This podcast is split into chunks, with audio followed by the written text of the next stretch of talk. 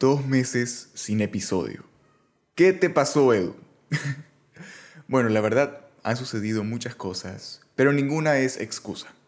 De forma muy general he estado enfocado pues en mis estudios en la universidad y con otros proyectos. Y también podemos decir que ya estoy teniendo más presencia en los medios digitales y ya por fin llegué a los mil seguidores en Instagram, algo que para mí era pues imposible de alcanzar durante muchos años, pues por fin lo logré, así que estoy muy feliz por eso. Y así todo esto va para adelante y seguimos creciendo. Y la verdad, sí, estoy muy feliz y ya definitivamente era hora de regresar con este maravilloso podcast, porque también aquí empezamos y aquí seguimos. Así que sé bienvenido, bienvenida nuevamente a Positivo más Infinito. Y si eres nuevo aquí, te pongo brevemente en contexto. Este es un espacio creado para que analicemos varios aspectos de nuestra vida, siempre con un enfoque realista y positivo que nos ayude a mejorar nuestra calidad de vida, nuestra inteligencia emocional, que lleguemos a ser nuestra mejor versión para poder crecer como personas y como sociedad. Y este episodio se inspira en una pregunta. Una pregunta que naturalmente surgió en mí y me la pregunto casi que todos los días. Y esta pregunta es, si yo no conozco lo que los demás opinan o tienen en contra de lo mío, ¿cómo puedo defender lo mío? Cuando digo lo mío, me refiero a mis opiniones, creencias, costumbres, gustos, métodos, todo lo que es fundamental en mi vida. Y esta pregunta surgió porque en los últimos meses he pensado mucho en este miedo o repulsión a escuchar ideas contrarias o recibir juicios, críticas por parte de personas oponentes a mi pensamiento o cosas que yo como individuo defiendo.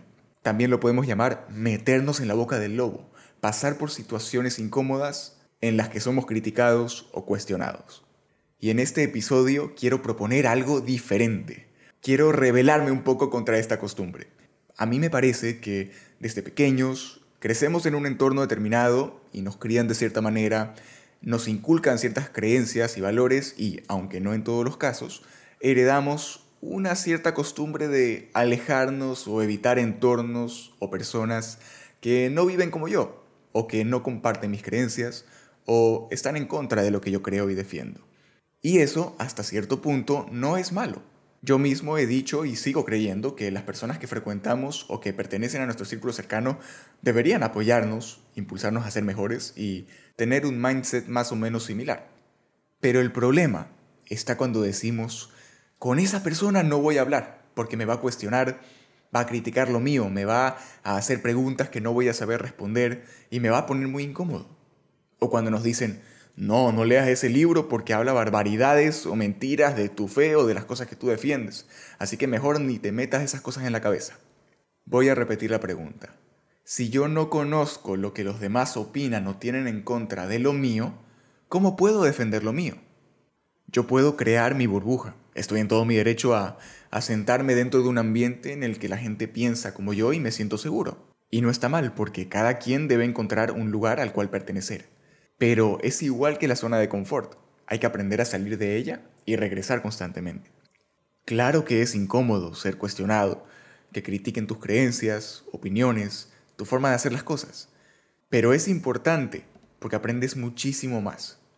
Yo, que muchas veces me he visto involucrado en este tipo de situaciones, me he dado cuenta de que cuanto más soy cuestionado sobre un tema o algo en lo que yo creo, más me doy cuenta de que tal vez no conozco tanto sobre ese tema como creía. Es decir, creo que realmente conozco sobre algo hasta que alguien me cuestiona, me plantea una idea contraria o me pone en jaque. Y esto para mí es muy interesante porque considero que soy fan de adquirir conocimiento. Me encanta aprender conocer así sea un poquito de todo, con ciertas excepciones, por supuesto. Hay cosas que realmente no me gustan o no me interesan y todos las tenemos y está bien. Pero en serio, me encanta adquirir, generar y transmitir conocimiento. Pero volviendo al tema, sí, es realmente importante que conozcamos a fondo esos temas sobre los cuales sostenemos una opinión o postura. Que podamos responder con seguridad cuando nos pregunten, ¿por qué haces eso? O ¿por qué crees en esto? Voy a poner el ejemplo más común, la religión. Yo soy católico y realmente no hay medio, ni forma, ni persona que logre convencerme de que Dios no existe o de que mi religión no es correcta o es falsa. Eso quiere decir que yo no escucho los argumentos y los razonamientos de quienes no están de acuerdo conmigo en ese aspecto?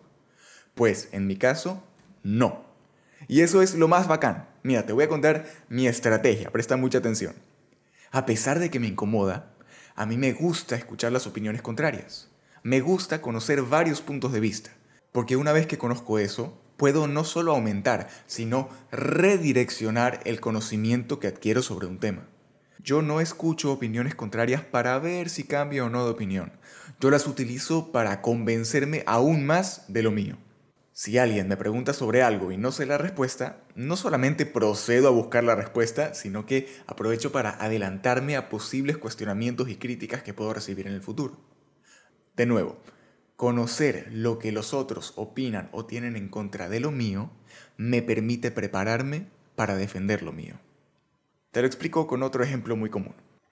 En las guerras mundiales y en la Guerra Fría, lo más común era que cada país tuviera espías infiltrados en los ejércitos enemigos. ¿Y por qué? Justamente para mantenerse al tanto de los planes del enemigo y poder preparar una contraofensiva, o mejor aún, evitar dicho ataque.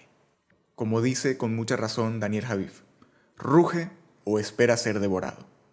Así que los invito, aquí a todos los que me escuchan, a que nos informemos bien, pongamos a prueba nuestro conocimiento, metámonos de vez en cuando en la boca del lobo.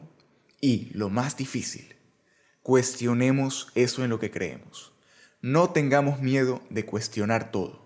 No necesariamente para cambiar de opinión, sino para desarrollar seguridad y convicción que nos ayuden a defender lo nuestro cuando se dé la oportunidad.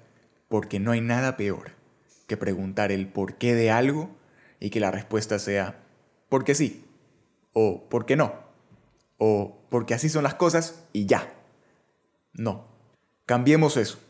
Menos incertidumbre y más argumentos que respalden nuestra convicción. Espero que este episodio te haya ayudado, que hayas aprendido algo nuevo y si fue así, no dudes en dejarme un like o cinco estrellas y también, por supuesto, compártelo con alguien que creas que lo necesite y así ayúdame también a llegar a más gente y a crecer en esta comunidad. Si no me sigues en Instagram, anda, corre y sígueme. Estoy como Edu Jiménez-7 y ahí siempre estoy compartiendo contenido adicional a este podcast e interactuando con cada uno de ustedes. Gracias por estar aquí, por escucharme, por regalarme unos minutos de tu día y te deseo muchísima felicidad y éxito en todo lo que te propongas. Vamos, sigamos adelante, a cuestionar todo, a defender lo nuestro, que sí se puede. Chao, hasta la próxima.